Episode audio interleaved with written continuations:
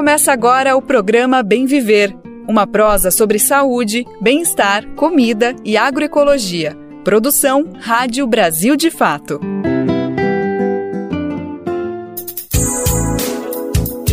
E hoje é terça-feira, dia 4 de abril de 2023. Estou chegando para mais uma edição do nosso programa Bem Viver. Eu sou Lucas Weber e te faço companhia pela próxima uma hora. Por aqui você já sabe, tem muita informação e prestação de serviço. Vamos falar sobre assuntos importantes para o nosso cotidiano, como saúde, meio ambiente, cultura, tudo isso e muito mais na edição de hoje. Vem comigo, vem com a gente, que o Bem Viver já está no ar. Dossiê Terra Rasgada. Hoje vamos conferir em detalhes um documento lançado por três etnias indígenas que denunciam os danos do garimpo ilegal e mais, mostram os caminhos para o combate ao crime. Você já ouviu falar da tarifa branca da conta de luz? A gente vai explicar o que é e quem pode solicitar esse serviço, que pode até baratear a fatura do mês. E no Mosaico Cultural, vamos conhecer o documentário Minha Perna é Minha Classe. Filme eterniza a luta de Manuel da Conceição contra a ditadura militar e pelos direitos do povo do campo. Brasil de Fato 20 anos. Apoie e lute.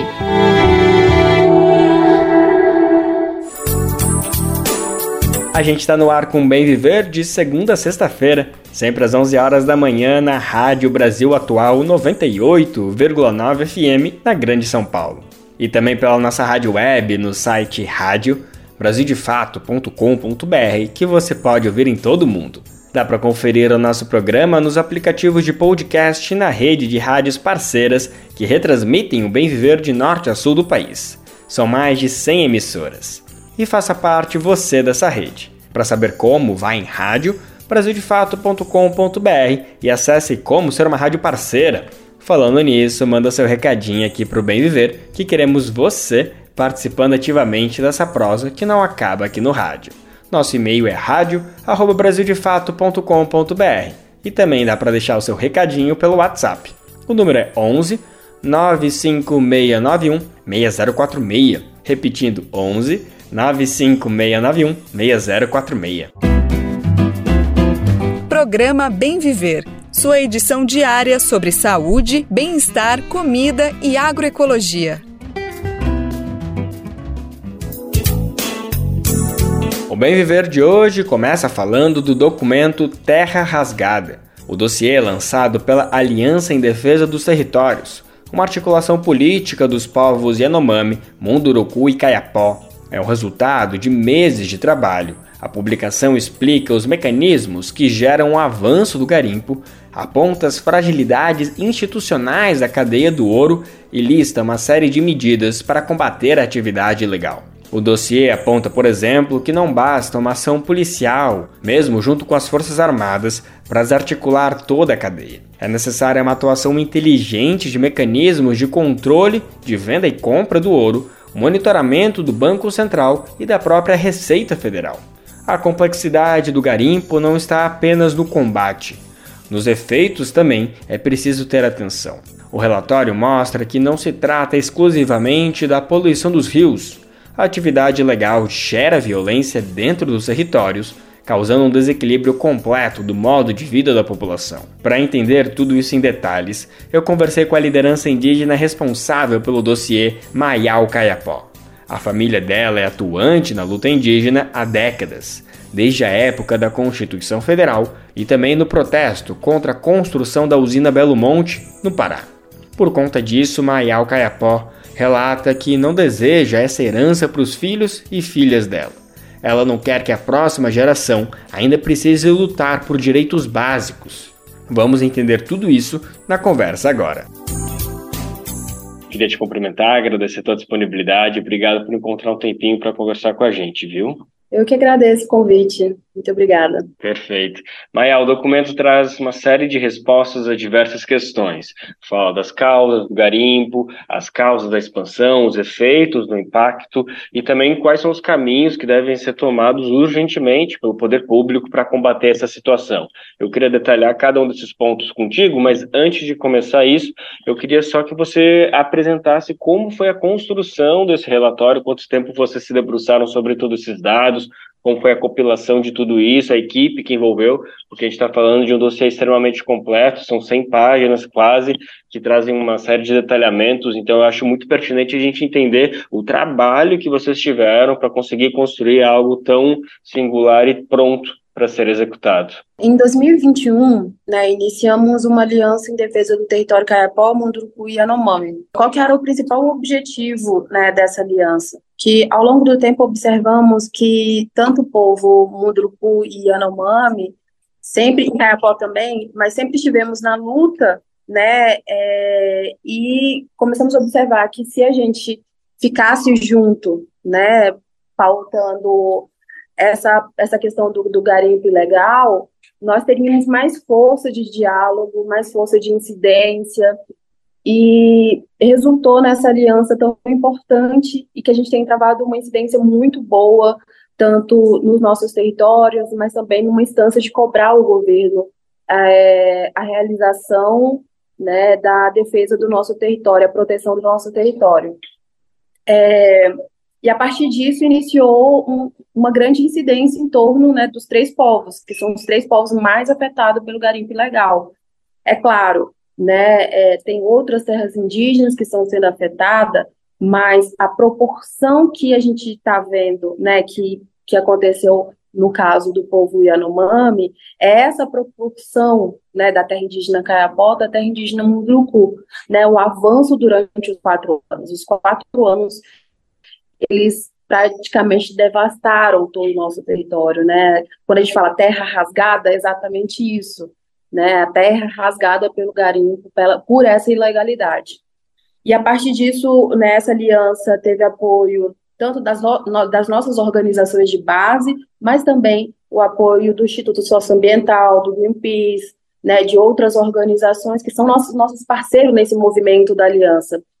Então, o Instituto Socioambiental, né, a técnica Luísa Molina, ela encabeçou também né, é, o acompanhamento em relação a dados, em relação ao monitoramento que existe. Então, foi um, uma sistematização de informação nossa, né, da aliança, como indígena, como um movimento que acompanha o que, que acontece dentro dos nossos territórios, uma equipe técnica, né, formada por, por várias pessoas também nessa questão de monitoramento de informações via satélite, né, informações é, em relação a vários setores. Então, nós juntamos todos esses mecanismos de informações para criar o dossiê, né, tanto por parte do povo quanto a parte técnica. Então, foi um dossiê pensado exatamente é, em entregar para o governo, entregar para os setores que temos uma solução, para o garimpo ilegal, né? Que a gente, a gente quer resolver essa situação.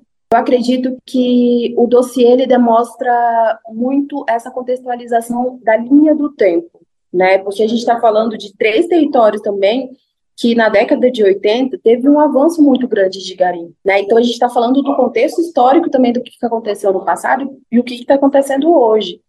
Então tem no relatório a, a formação da aliança né, dos três povos, Caipomunduruku e Yanomami, a questão da parte política que existe também, a questão econômica, a questão da regulamentação né, em relação a essa pauta, esclarecendo todos esses pontos que muitas vezes é, a gente observa que isso é, não é muito debatido assim, nos, nos, setores, né?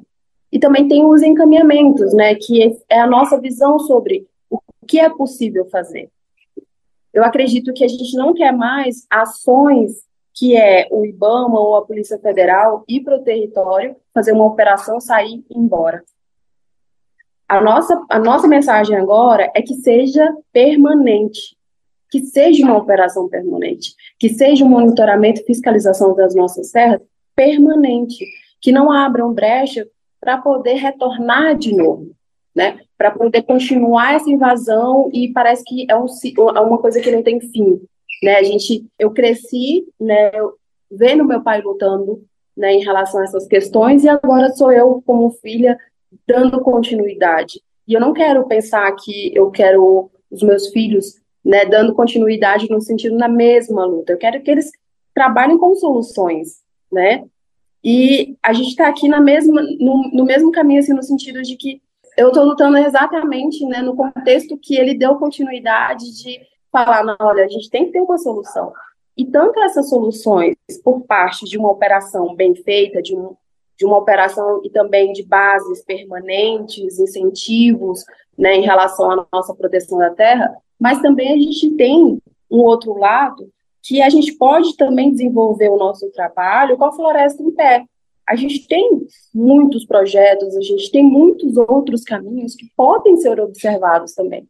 Então, quando, quando né, nos quatro anos de governo, criou uma narrativa de que é, uma geração de economia para o município ou, ou até para o Brasil isso tudo é mentira, porque não há fundamento numa geração de economia onde todos os municípios que têm o um envolvimento em relação a garimpo são municípios que não têm uma educação de qualidade, que não têm uma saúde de qualidade, não tem nada.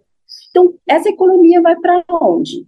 E eu acredito que esse momento do atual governo, essa abertura de diálogo que a gente está tendo, essa iniciativa também de entregar um documento, um dossiê que relata todo esse contexto histórico né, em relação ao garimpo, os caminhos também que precisam ser feitos em relação a isso, porque a gente tem o garimpo ele envolve uma parte política, ele envolve uma, uma parte econômica e ele envolve a parte do Congresso de leis, de legislações, então, e uma parte social, né, no MAME, é exatamente isso, que é, o garimpo, ele não é só a destruição de uma área ou de uma terra ou algo nesse sentido.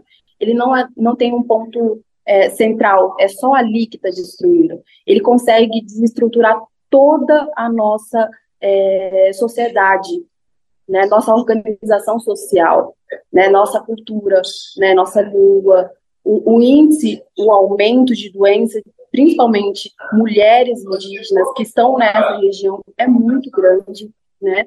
E além de bebidas alcoólicas, né, de prostituição, de drogas, de uma série, né, de violações de direitos que existe quando a gente está falando de garimpo, né? Que a gente está falando sobre uma destruição de uma área, de um rio, mas a gente está falando também de um processo de genocídio de povo, Perfeito, Mael. Na tua resposta é muito completa. Você traz uma série de questões que eu vou querer destrinchar um pouquinho contigo, e uma delas é justamente sobre como o combate ao garimpo tem que ser uma ação sistemática e completa, né? Não basta, como você mesmo disse, que a Polícia Federal chegue, expulse os garimpeiros e acabe por aí, né? Precisa de uma série de ações de órgãos uh, estruturantes de todo o poder público. No relatório vocês detalham, por exemplo, que é importante uma, a própria Receita Federal precisa implementar a exigência da nota fiscal de aquisição de ouro na modalidade eletrônica. Vocês também falam de ações da Agência Nacional de Mineração, que precisa implementar um sistema informatizado de controle da cadeia de custódia do ouro no, na extração do garimpo.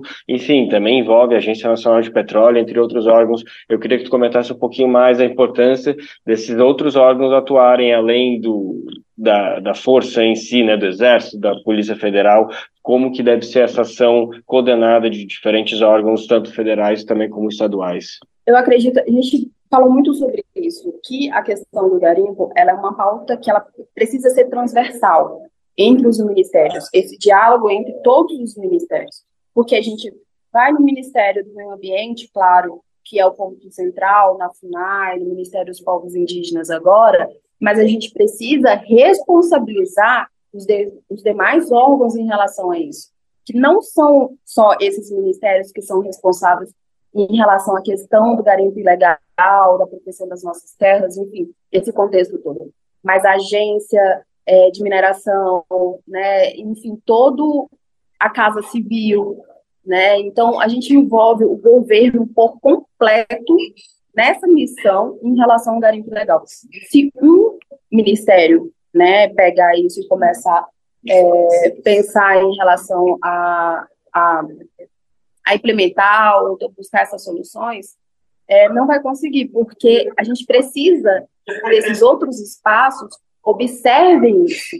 Né? Então, eu acredito que é nesse sentido, assim, essa mensagem de incluir todos os órgãos né, em relação à questão do garimpo ilegal nas terras indígenas. Perfeito. Mael, agora outra questão que também você já abordou na primeira resposta, mas eu queria ouvir um pouquinho mais detalhado, são ah, as soluções que vocês eh, articulam e propõem para ocupar os espaços que o garimpo vai deixar vazio, ou seja, como que vocês podem propor de gerar economia, de gerar eh, maneiras sustentáveis também, de deixar movimentada a economia local de maneira sustentável. Eu sei que existem diversas iniciativas, você não vai poder detalhar todas agora nesse tempinho que a gente tem, mas fala um pouquinho mais de como você já tem propostas super estruturadas e algumas já em prática, dependendo do território, que conseguem fazer com que a economia gire, que gere renda para as populações locais de maneira sustentável, de acordo com a natureza e o meio ambiente. Eu acredito que, que o, o precisamos né, de apoio.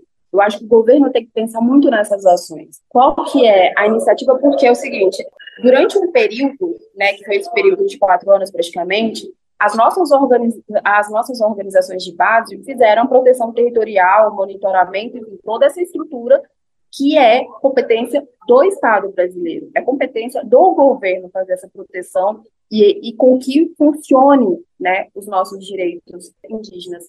E não foi feito. Então, muitas vezes, as nossas organizações de base ficaram muito nessa questão de fazer o trabalho do governo e os nossos projetos, que, era, que é fundamental também, de colheita de castanha, de venda de castanha, de cacau, né, enfim, de produtos da floresta, é, a gente não tinha tanto esse apoio. Então, a gente precisa de um comércio, a gente precisa que o grande centro abra as portas também para os povos indígenas em relação a isso. Né? A gente precisa realmente de um mecanismo que possa olhar e valorizar a nossa forma de trabalhar nessa geração de economia com floresta em pé, né? Uma geração de economia, uma geração de renda é, sustentável, né? Então, eu acredito que é nesse sentido. Então, as nossas organizações, especificamente, né, vou falar Caiapó, é, temos vários projetos de artesanato, né, as mulheres estão muito à frente agora a luta em relação a esses espaços, né? Eu acho que incentivar também uma educação de qualidade para povos indígenas nos nossos territórios. Né? A, o esporte é importante né, para a juventude, para os jovens. Enfim. Então, a gente segue numa linha totalmente de envolvimento todo o sistema do governo para poder tratar em relação a essas soluções, porque se não tiver esse pensamento né, de que o Ministério da Cultura então, a gente tem muitos espaços que, gente, que é a nossa solução e é o caminho para a gente poder desenvolver né, o trabalho. Perfeito. Maia, só para fechar aqui, eu tinha uma última, um último questionamento para trazer aqui para nossa conversa. Eu quero só entender que autoridades já receberam o documento, como que foi a receptividade delas e quais são as expectativas que vocês tenham, vocês têm em relação à resposta que o governo pode trazer a partir da entrega desse relatório que vocês fizeram? Bom, fizemos a entrega de relatório para alguns ministérios, né, para a FUNAI, para o Ministério dos Povos Indígenas, enfim, os demais ministérios, e a nossa expectativa e a nossa esperança é realmente que cumpra. Né? A gente não tem uma desculpa mais. Não tem uma desculpa de falar que não tem informações, que não tem. Porque o, o, o relatório ele demonstra todo o caminho né, também da comercialização ilegal, porque quando a gente fala que a gente não quer apenas a retirada dos garimpeiros, né, que seja uma operação permanente, que seja né, uma operação nesse sentido, também a gente fala no sentido que a comercialização do garimpo ilegal, ele precisa também ter né, esse pensamento de é, porque é um crime organizado dos grandes empresários, de quem está financiando, né? Não pensar só em relação a local, mas de onde vem, quem está financiando isso tudo. Então, eu acredito que realmente a gente tem tudo materializado, tudo informado, tudo completo e entregamos nessa expectativa também desse retorno. Né? Foi feito também compromissos né, desse retorno com a gente, né, de que iriam cumprir.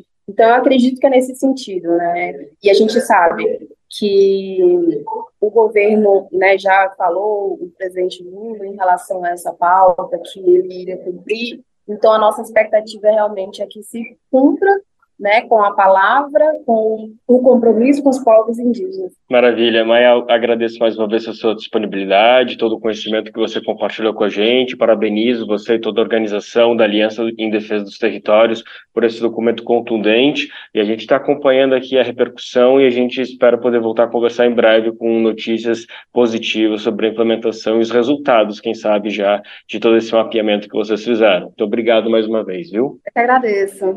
Tchau, tchau. A gente reforça o agradecimento a Mael Caiapó, liderança indígena responsável pelo documento Terra Rasgada, lançado recentemente, que detalha o poder de destruição do garimpo ilegal em terras indígenas. Quem quiser ter acesso à íntegra do dossiê, pode conferir o link na matéria de divulgação diária do programa do Bem Viver no site rádio brasildefato.com.br. Programa Bem Viver Boa notícia sobre a conta de luz. Neste mês de abril, as faturas de energia seguem na bandeira verde. Com isso, as contas não vão ter nenhum custo adicional devido às condições favoráveis de geração de energia no país. Segundo a Agência Nacional de Energia Elétrica, os principais reservatórios apresentaram melhoras, beneficiados pelo período de chuva. A energia vinda das hidrelétricas segue com tendência de elevação dos níveis dos reservatórios. A previsão é que o período úmido garanta alto grau de armazenamento em patamares próximos a 90%. Para a agência, essa condição traz uma perspectiva otimista para a oferta de energia no país durante o período seco. Roraima é o único estado fora do Sistema Interligado Nacional de Energia. Assim, a conta de luz no estado não segue o sistema de bandeiras tarifárias. E você sabia que, além da tarifa convencional da conta de luz, os consumidores e consumidoras têm uma opção chamada de tarifa branca? Pois é, se trata de uma forma de medição que aplica diferentes valores ao longo do dia. As tarifas ficam mais caras em faixas de horário consideradas de pico e mais baratas nas chamadas de fora de ponta. Esse é um serviço que precisa ser solicitado à distribuidora de energia mas antes precisa avaliar direitinho para ver se compensa para você. Para te ajudar a entender se vale ou não vale a pena, a nossa repórter Mariana Lemos preparou um material explicativo que a gente vai conferir agora com Douglas Matos. Você conhece a tarifa branca na conta de luz? Essa é uma opção que pode ser contratada de acordo com o perfil de consumo dos usuários de uma residência, por exemplo. Diferente da tarifa convencional, que possui apenas um único valor tarifado para todos os horários, essa forma de medição de gasto possui valores diferentes no decorrer do dia, com base nos chamados horário de ponta e fora de ponta. Nos dias úteis, a tarifa branca aplica três valores distintos, de acordo com o horário de consumo. As tarifas em horário de ponta são mais caras e as fora de ponta possuem valor menor. Aos finais de semana e feriados nacionais, o valor é sempre fora de ponta. É importante saber que o valor da tarifa fora de ponta é menor que o da convencional, ou seja, se determinado núcleo da família possui maior nível de consumo aos finais de semana e nos horários fora de ponta, pode valer a pena a contratação da tarifa branca. Mas, como nos horários de ponta o valor é mais alto do que na tarifa convencional, se o maior consumo se der nesses horários, é possível que a contratação da tarifa branca não valha a pena. A Agência Nacional de Energia Elétrica, a ANEEL, atenta também ao fato de que o uso de chuveiro elétrico, aquecedores e ar-condicionado são os principais responsáveis pelo aumento do consumo da energia elétrica. A ANEEL também recomenda que, antes de optar pela tarifa branca, é preciso que o consumidor consumidor faça uma análise sobre o próprio perfil de consumo e os hábitos de utilização da energia ao longo do dia, comparando com os períodos de ponta e intermediário definidos para a distribuidora que atende esse consumidor. Quem pode solicitar o acesso à tarifa branca são as unidades consumidoras de baixa tensão, ou seja, residências urbanas e rurais, comércios, serviços, poder público e consumo próprio, que são pertencentes ao chamado Grupo B de consumo elétrico. Para realizar a solicitação, é só procurar a distribuidora de energia que atende a sua região. Feito o pedido, dentro de 30 dias, ela deverá substituir o medidor de energia. E se com o tempo você quiser voltar à tarifa convencional, é só entrar em contato novamente e fazer a solicitação. Vale ressaltar que quem recebe algum benefício tarifário, como por exemplo consumidores da subclasse residencial de baixa renda, não podem ativar a tarifa branca. O mesmo ocorre com a iluminação pública. As tarifas são definidas todos os anos pela ANEEL e publicadas em resoluções que orientam cada distribuidora de energia. Segundo a agência, quanto maior for a diferença entre a tarifa branca fora de ponta e a tarifa convencional, maiores serão os benefícios da tarifa branca. De São Paulo, da Rádio Brasil de Fato, com reportagem de Mariana Lemos. Locução: Douglas Matos. Você sabe para onde vai o lixo que é produzido aí na sua casa? A maioria de nós coloca na lixeira na rua e sequer sabe o que acontece depois. Mas deveria. Não que seja responsabilidade somente da população pensar na destinação correta dos resíduos que são produzidos, mas é essencial ficar por dentro do assunto, até mesmo para cobrar o poder público. Hoje, uma grande parte dos mais de 300 quilos de lixo que cada habitante produz por ano vai parar nos lixões ou aterros, a céu aberto. E essa definitivamente não é a melhor alternativa. E além disso, a parte que vai para reciclagem ainda é muito pequena. Poucos lugares contam com a coleta seletiva. E separar corretamente o lixo ainda não é um hábito dos mais comuns entre os brasileiros e brasileiras um cenário que precisa mudar, como afirmam especialistas, ouvidos pela repórter Sayonara Moreno, da Rádio Nacional, que a gente confere agora na reportagem. Num país continental como o Brasil, de população superior a 210 milhões de habitantes, cada pessoa produz, em média, 343 quilos de lixo por ano. No total, cerca de 80 milhões de toneladas de resíduos. O número não seria tão impactante para o meio ambiente e a economia se tanto resíduo fosse reaproveitado ou reciclado.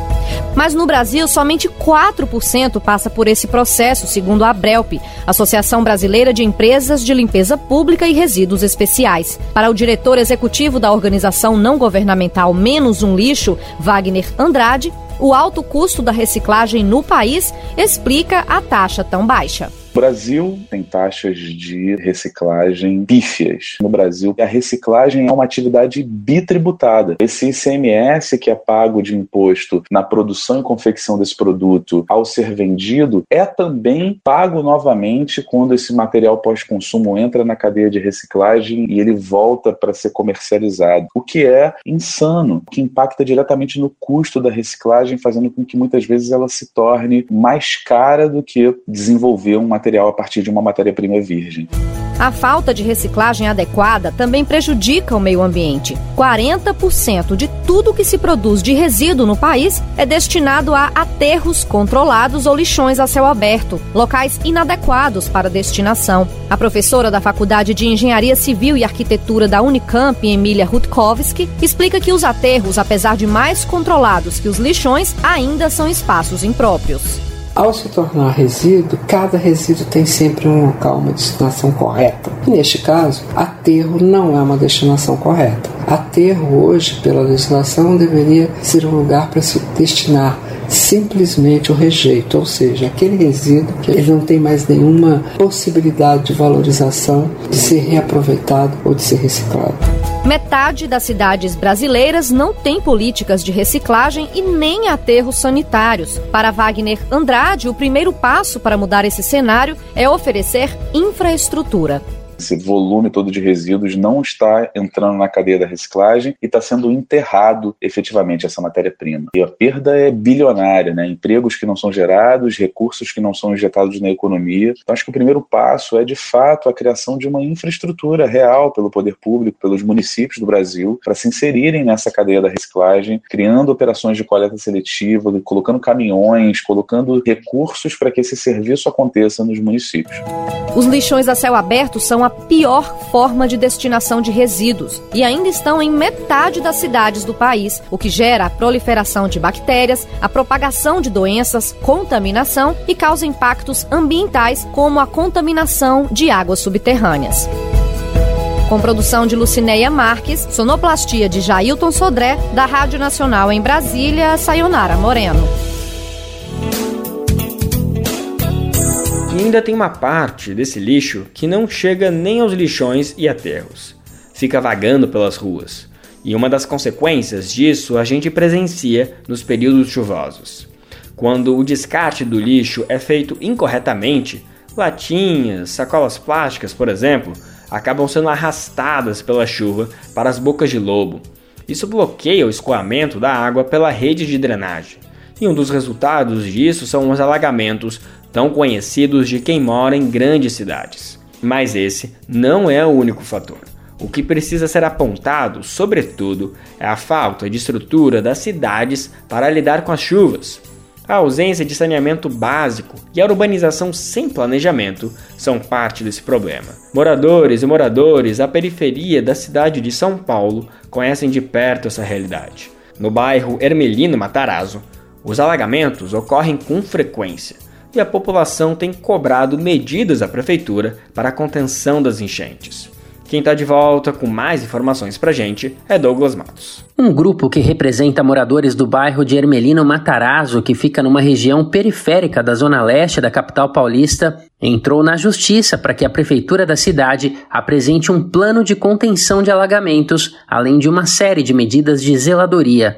A ação judicial movida pelo Instituto Padre Ticão destaca alagamentos de grandes proporções registrados no último dia 13 de março, que causaram prejuízos financeiros e ofereceram riscos enormes à população. O Instituto lembra que o Ministério Público acionou e a Prefeitura tomou medidas contra as enchentes após a morte de uma mulher idosa no bairro Nobre de Moema, na zona centro-sul da cidade, no último dia 8. O objetivo é buscar tratamento semelhante. Um laudo emitido por uma empresa de arquitetura mostrou que a água subiu a níveis próximos de 1,20m. Mesmo residências e edifícios comerciais que têm comportas tiveram prejuízos, já que geralmente essas estruturas têm cerca de um metro de altura. E não foi a primeira vez que algo do tipo aconteceu. Por isso, a ação pede que a Prefeitura da capital providencie a instalação de bocas de lobo, canais de escoamento e tubulações e elabore projetos específicos para as áreas mais afetadas pelos alagamentos em Ermelino Matarazzo, além de realizar serviços de manutenção nos dispositivos já existentes, mas que se encontram danificados, como explica o professor de Educação Básica Douglas Samuel, morador do bairro e membro do Instituto Padre Ticão. Não dá para normalizar na periferia que a água chega 1,20m acima do nível da rua, arrastando o carro, invadindo o comércio, alagando casas deixando um cenário de caos e principal, caos e abandono para o morador. Cadê a prefeitura nesse processo?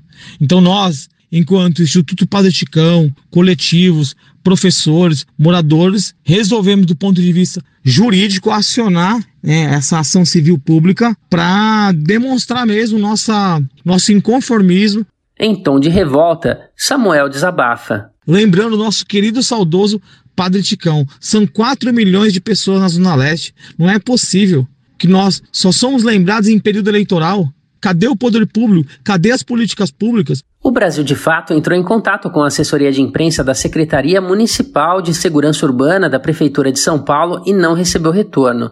Se houver resposta, a matéria será alterada. Padre Ticão, que dá nome ao instituto que acionou a justiça, morreu no dia 1 de janeiro de 2021, após uma vida dedicada a apoiar os movimentos populares. Nascido na cidade paulista de Urupês, com o nome de batismo Antônio Luiz Marchione, ele chegou à capital paulista nos anos 70. Nos primeiros momentos de atuação política, apoiou greves dos chamados boias frias e de professores na região de Araraquara. Já nos anos 80, participou da ocupação de um prédio da Secretaria de Estado da Habitação, em movimento para pressionar o então governador Franco Montoro a construir conjuntos habitacionais. Na zona leste de São Paulo, teve papel relevante, liderando movimentos para a criação do Hospital de Ermelino Matarazzo e na construção de um campus da Universidade de São Paulo, conhecido como USP Leste. De São Paulo, da Rádio Brasil de Fato, Locução: Douglas Matos. Qual foi a última vez que você ajudou a salvar uma vida? Nájila Lima, do Hemocentro do Ceará, tem um recado para você. Todo dia é dia de doar sangue. E não espere você conhecer alguém para exercer esse gesto de solidariedade. Existem muitas Marias, José que precisam de sangue e a gente não precisa conhecer para ajudar a salvar, a reescrever a vida dessas pessoas. Tome uma atitude e salve vidas. Dois sangue.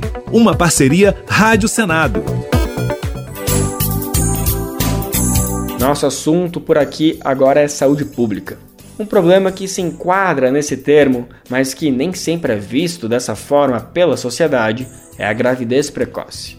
A gestação na infância e adolescência acarreta riscos da vida para a mãe e para o bebê, além de problemas sociais, maior grau de vulnerabilidade, entre outras consequências.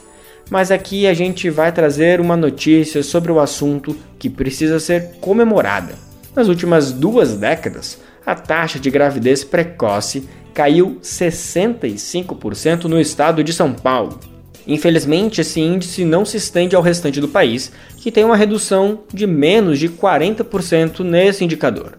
Para a gente entender o que esses números sugerem e que tipo de medida pode contribuir com a redução dessa taxa, vamos conferir mais na reportagem de Suzana Nazar, da Rádio USP. A gravidez na adolescência é um problema de saúde pública. A gestação nessa fase acarreta em riscos de vida para a mãe e para o bebê, além de problemas sociais, maior grau de vulnerabilidade, entre outras consequências. Felizmente, com os avanços nos métodos contraceptivos e maior incidência da disseminação no assunto, o estado de São Paulo teve uma queda significativa de mais de 65% nos casos, em duas décadas. De acordo com dados levantados pela Secretaria de Estado da Saúde, entre 1998 e 2021, a redução chega a 61,8% na população entre 10 e 14 anos. Entre meninas de 15 a 19 anos, a redução é maior, de 65,3%. No total, entre meninas de 10 a 19 anos, a queda alcança 65,2%. A professora Carolina Sales Vieira Macedo, do Departamento de Ginecologia e Obstetrícia da Faculdade de Medicina da USP em Ribeirão Preto, comemora os números alcançados, mas aponta que, em comparação com o resto do Brasil, as taxas não se equivalem. Essa redução de 60, mais de 65% nas taxas de gravidez na adolescência no estado de São Paulo é um fato que todos nós temos que comemorar. Claro, no Brasil, em duas décadas, a queda foi de menos de 40%, foi 37%. É claro que os períodos não foram semelhantes, mas eles se sobrepõem. Isso quer dizer que provavelmente as adolescentes tiveram mais acesso à informação, métodos de prevenção, também às vezes aumento da escolaridade, isso pode contribuir. Em relação à contracepção, a professora comenta que é possível melhorar ainda mais. Como exemplo de políticas públicas bem-sucedidas, Carolina cita um projeto realizado pelo Reino Unido para reduzir a gestação na adolescência em 10 anos. Nos primeiros anos, ele trabalhou planos de vida, trabalhou objetivos de vida depois ele instituiu, nos últimos anos, né, nos últimos seis anos, ele instituiu os contraceptivos reversíveis de longa ação, que é o implante e o DIL. Eles têm a mesma eficácia que a laqueadura, ou até mais. O DIL de cobre, mais ou menos igual à laqueadura. Seis falhas em mil, laqueadura cinco em mil. O DIL hormonal, duas falhas em mil, duas vezes mais eficaz que a laqueadura. E o implante, cinco em dez mil, 10 vezes mais eficaz que a laqueadura. Quando eles colocaram esses métodos gratuitamente para todas as pessoas, incluindo adolescentes, eles tiveram só em seis anos uma queda de 42%. Então, isso é muito relevante. Em contrapartida, Carolina aponta que no Brasil são mais usados os métodos de curtação, como a pílula contraceptiva e a injeção anticoncepcional. E apesar de eficazes, na prática esses métodos acabam tendo mais falhas devido a questões como o esquecimento, por exemplo. Então, eu estou chamando a atenção que foi bom, deve ter tido um aumento do uso de pílulas e de injeção, mas poderia ser melhor se tivesse mais métodos de longação disponível para essa, esse grupo. Além da falta de prevenção, a gravidez precoce tem origem em importantes circunstâncias que devem ser levadas em consideração. A coordenadora Albertina Duarte Takiuti, do Programa do Adolescente da Secretaria da Saúde do Estado de São Paulo e do Hospital das Clínicas da Faculdade de Medicina da USP, lista a falta de autoestima como uma dessas situações. Se ela se sente com uma imagem negativa, que ela é muito pouco importante na relação, ela não vai impor nada no relacionamento. Então, a desvalorização, a falta de autoestima nessa relação implica muito na questão da não prevenção. Entendendo essas situações, é que nós, nas políticas públicas, vamos além, além sim da distribuição dos métodos. Acabamos de ouvir a coordenadora Albertina Duarte Takiuti do Programa do Adolescente da Secretaria da Saúde do Estado de São Paulo e do Hospital das Clínicas da Faculdade de Medicina da USP, e a professora Carolina Sales Vieira Macedo, do Departamento de Ginecologia e Obstetrícia da Faculdade de Medicina da USP, em Ribeirão Preto. Elas falaram sobre a redução da gravidez precoce no estado de São Paulo, os métodos contraceptivos em uso e a importância da ampla discussão do assunto. Suzana Nazar, Rádio USP Ribeirão Preto. Outra questão de saúde da mulher que também preocupa aqui no Brasil é a alta incidência de câncer de colo do útero. Esse tipo é o terceiro mais comum entre mulheres e demais pessoas que têm esse órgão, que é parte do sistema reprodutor. Desde 2014, o SUS oferece a vacina contra o HPV, que é o agente causador da doença. Apesar de importante para a prevenção, ainda existe uma grande dificuldade no acesso ao público-alvo, que são crianças e adolescentes de 9 a 14 anos. Um dos fatores é o preconceito, que associa a vacina ao início da atividade sexual. A cobertura vacinal está bem abaixo da meta de 90% estabelecida pelo Ministério da Saúde. De acordo com números da pasta, em 2022 do ano passado, as meninas tinham taxa de cobertura de 76% com a primeira dose e de 57% na segunda. Além da vacina, a rede de saúde também oferece exames que detectam a doença e tratamento do câncer do colo de útero. Vamos saber mais no Repórter SUS de hoje. Repórter SUS: O que acontece no seu sistema único de saúde? O câncer do colo de útero é o terceiro tipo da doença mais comum entre as mulheres, segundo o INCA, o Instituto Nacional de Câncer. Para 2023, o órgão prevê aproximadamente 17 mil casos novos. O número representa uma taxa de cerca de 13 casos a cada 100 mil pessoas, segundo o relatório anual do INCA, publicado em 23 de março deste ano. Por estado brasileiro, o câncer do colo de útero é o segundo mais incidente nas regiões Norte e Nordeste e o terceiro mais presente na região Centro-Oeste. Na região Sul, a incidência da doença ocupa a quarta posição. Por último, na região Sudeste, a quinta posição, de acordo com o relatório. No total, em 2020, a taxa de mortalidade por este câncer foi de aproximadamente 4 óbitos a cada 100 mil pessoas que têm útero. Fábio Russomano, ginecologista do Instituto Nacional de Saúde da Mulher, da Criança e do Adolescente Fernandes Figueira da Fiocruz, explica as características. Mesmo a doença em estágio inicial costuma ser assintomática e por isso o rastreamento é necessário. Já a doença avançada costuma causar sangramento vaginal anormal, sangramento após as relações sexuais e corrimento com odor desagradável. Entre outros sintomas, é possível haver a ocorrência de sangramento menstrual prolongado e secreção vaginal incomum. Também são indícios sangramento depois da menopausa, dores durante a relação sexual e dor na região pélvica. Nos casos mais avançados, sintomas da doença incluem inchaço das pernas, dificuldade ao urinar ou evacuar e sangue na urina. Russomano explica que esses sintomas não necessariamente indicam o câncer do colo de útero, por isso, o médico reforça a necessidade de procurar profissionais e realizar exames. O câncer do colo do útero é uma doença de longa evolução. Por muitos anos, ele é precedido por lesões precursoras assintomáticas detectáveis por um exame de rastreamento, usualmente o exame de Papa Nicolau. Mais recentemente, em outros países, por testes que detectam a presença de seu agente causador, o HPV.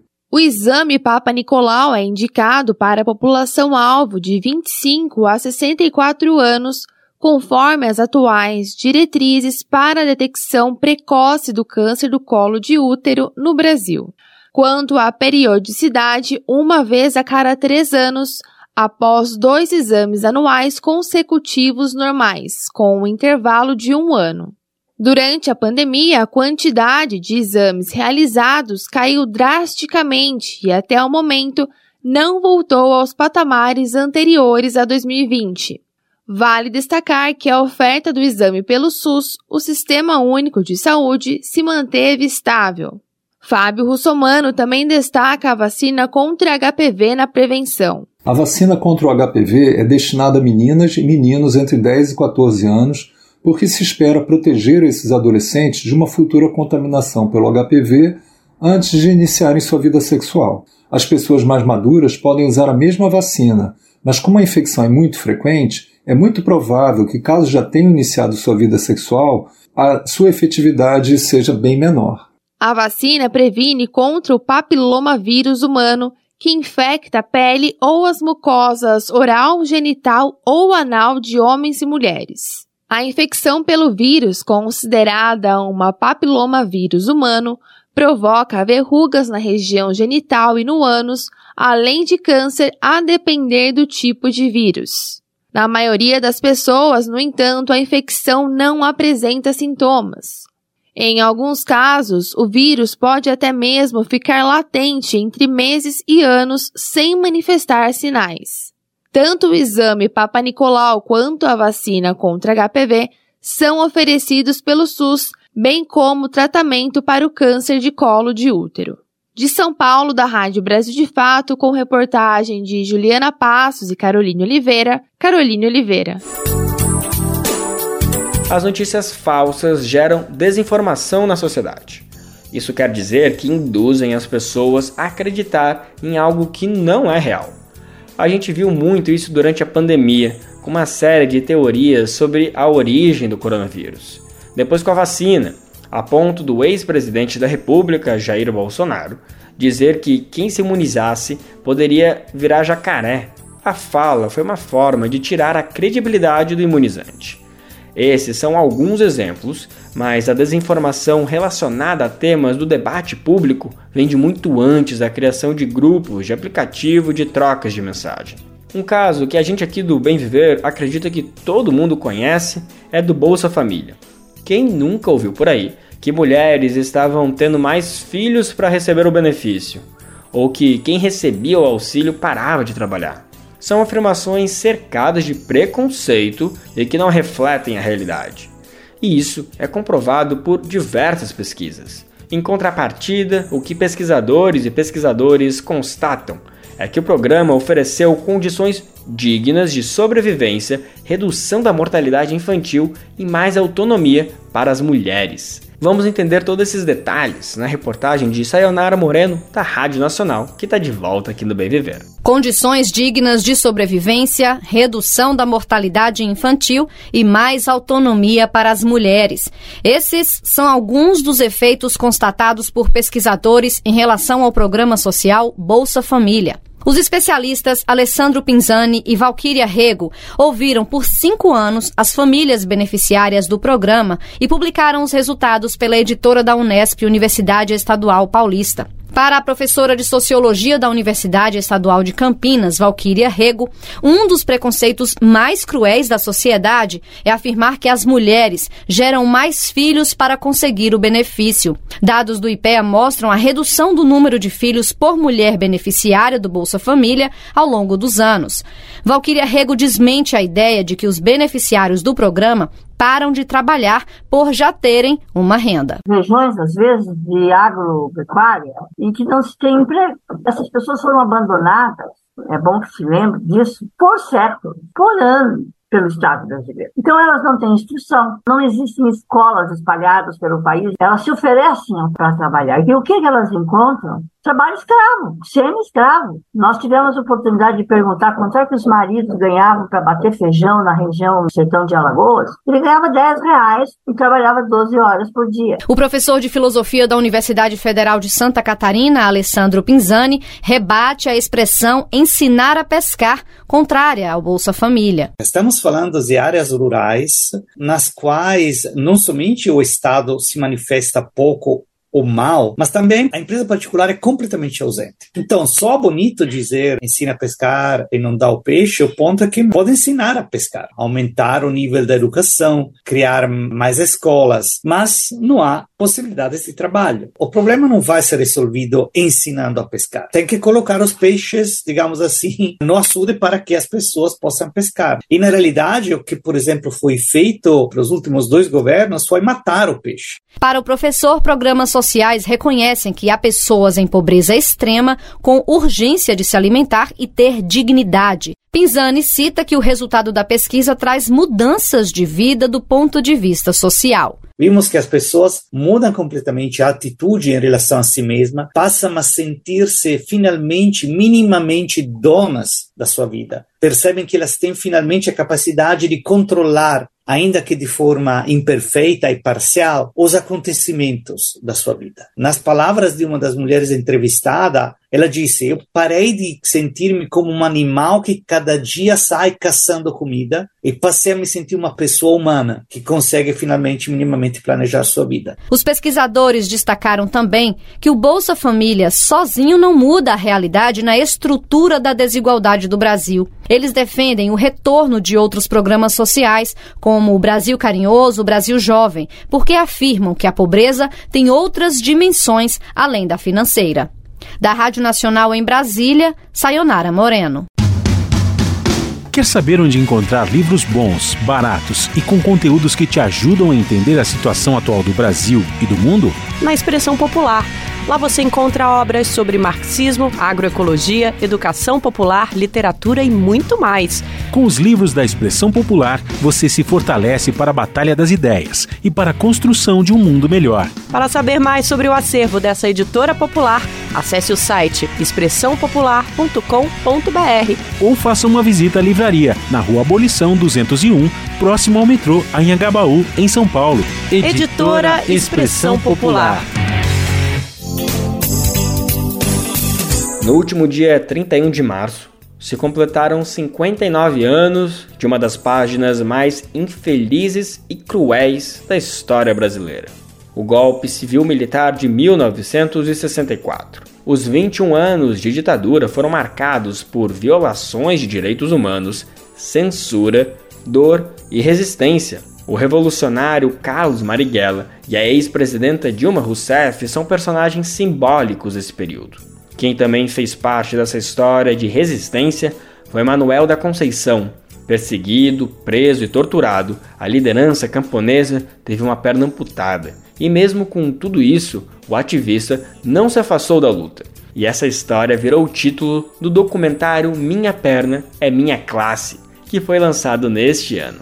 O filme eterniza a luta de Manuel da Conceição e reforça o lema de vida do lutador popular maranhense. Quem conta mais pra gente é a repórter Mariana Castro, nossa correspondente no Maranhão.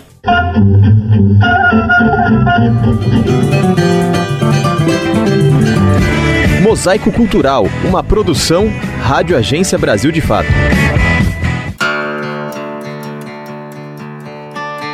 Símbolo de resistência à ditadura militar, o maranhense Manuel da Conceição é uma das maiores lideranças sociopolíticas do país e tem sua história contada em documentário lançado em fevereiro. Perseguido, torturado e exilado, Manuel da Conceição dedicou a sua vida à organização da luta dos direitos dos trabalhadores rurais. Entre diversas prisões, machucado e sem assistência médica, teve uma perna amputada e fincou na história a marca de sua resistência sob o lema Minha perna é minha classe, título do documentário.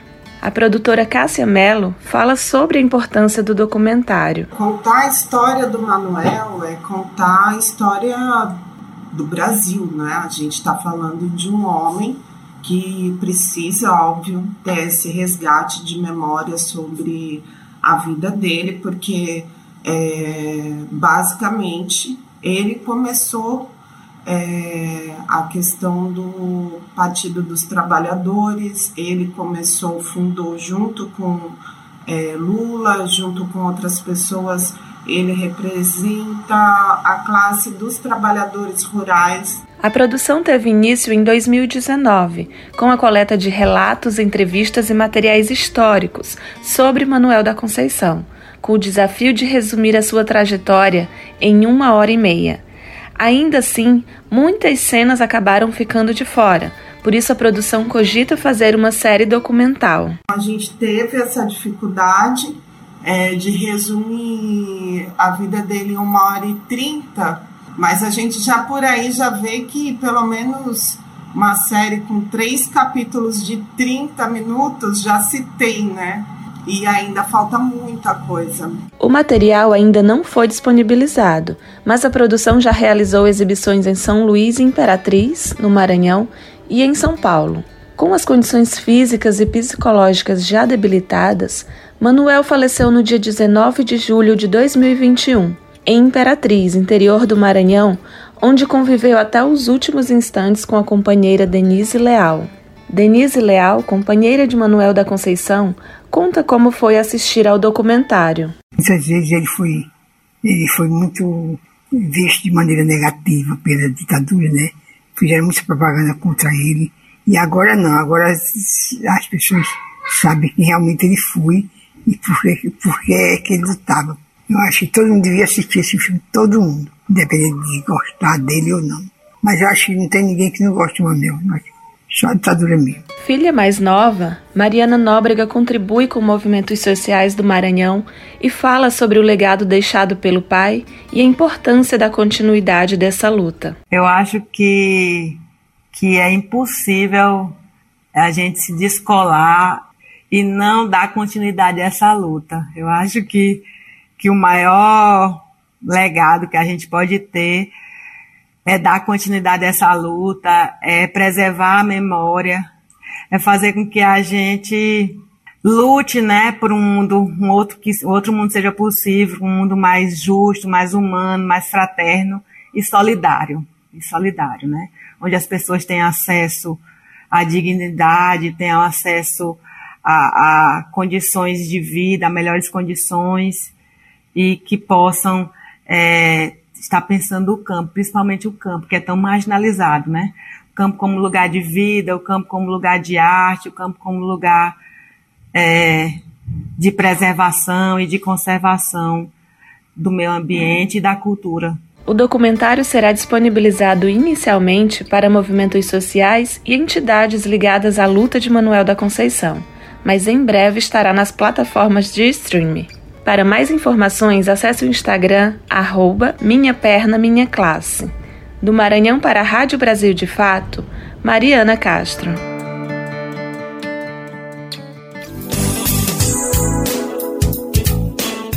A eleição de Tancredo Neves, no dia 15 de janeiro de 1985, marcou o rompimento do regime militar no país.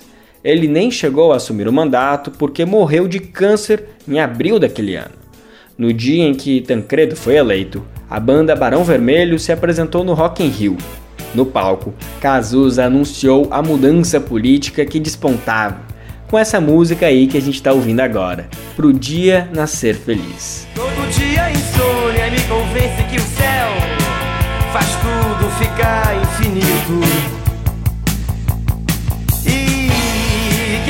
É pretensão de quem fica escondido fazendo fita.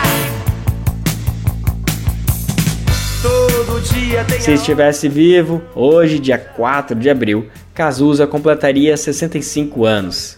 O cantor e compositor carioca foi sinônimo de expressão libertária engajada, que embalou a esperança por um novo tempo.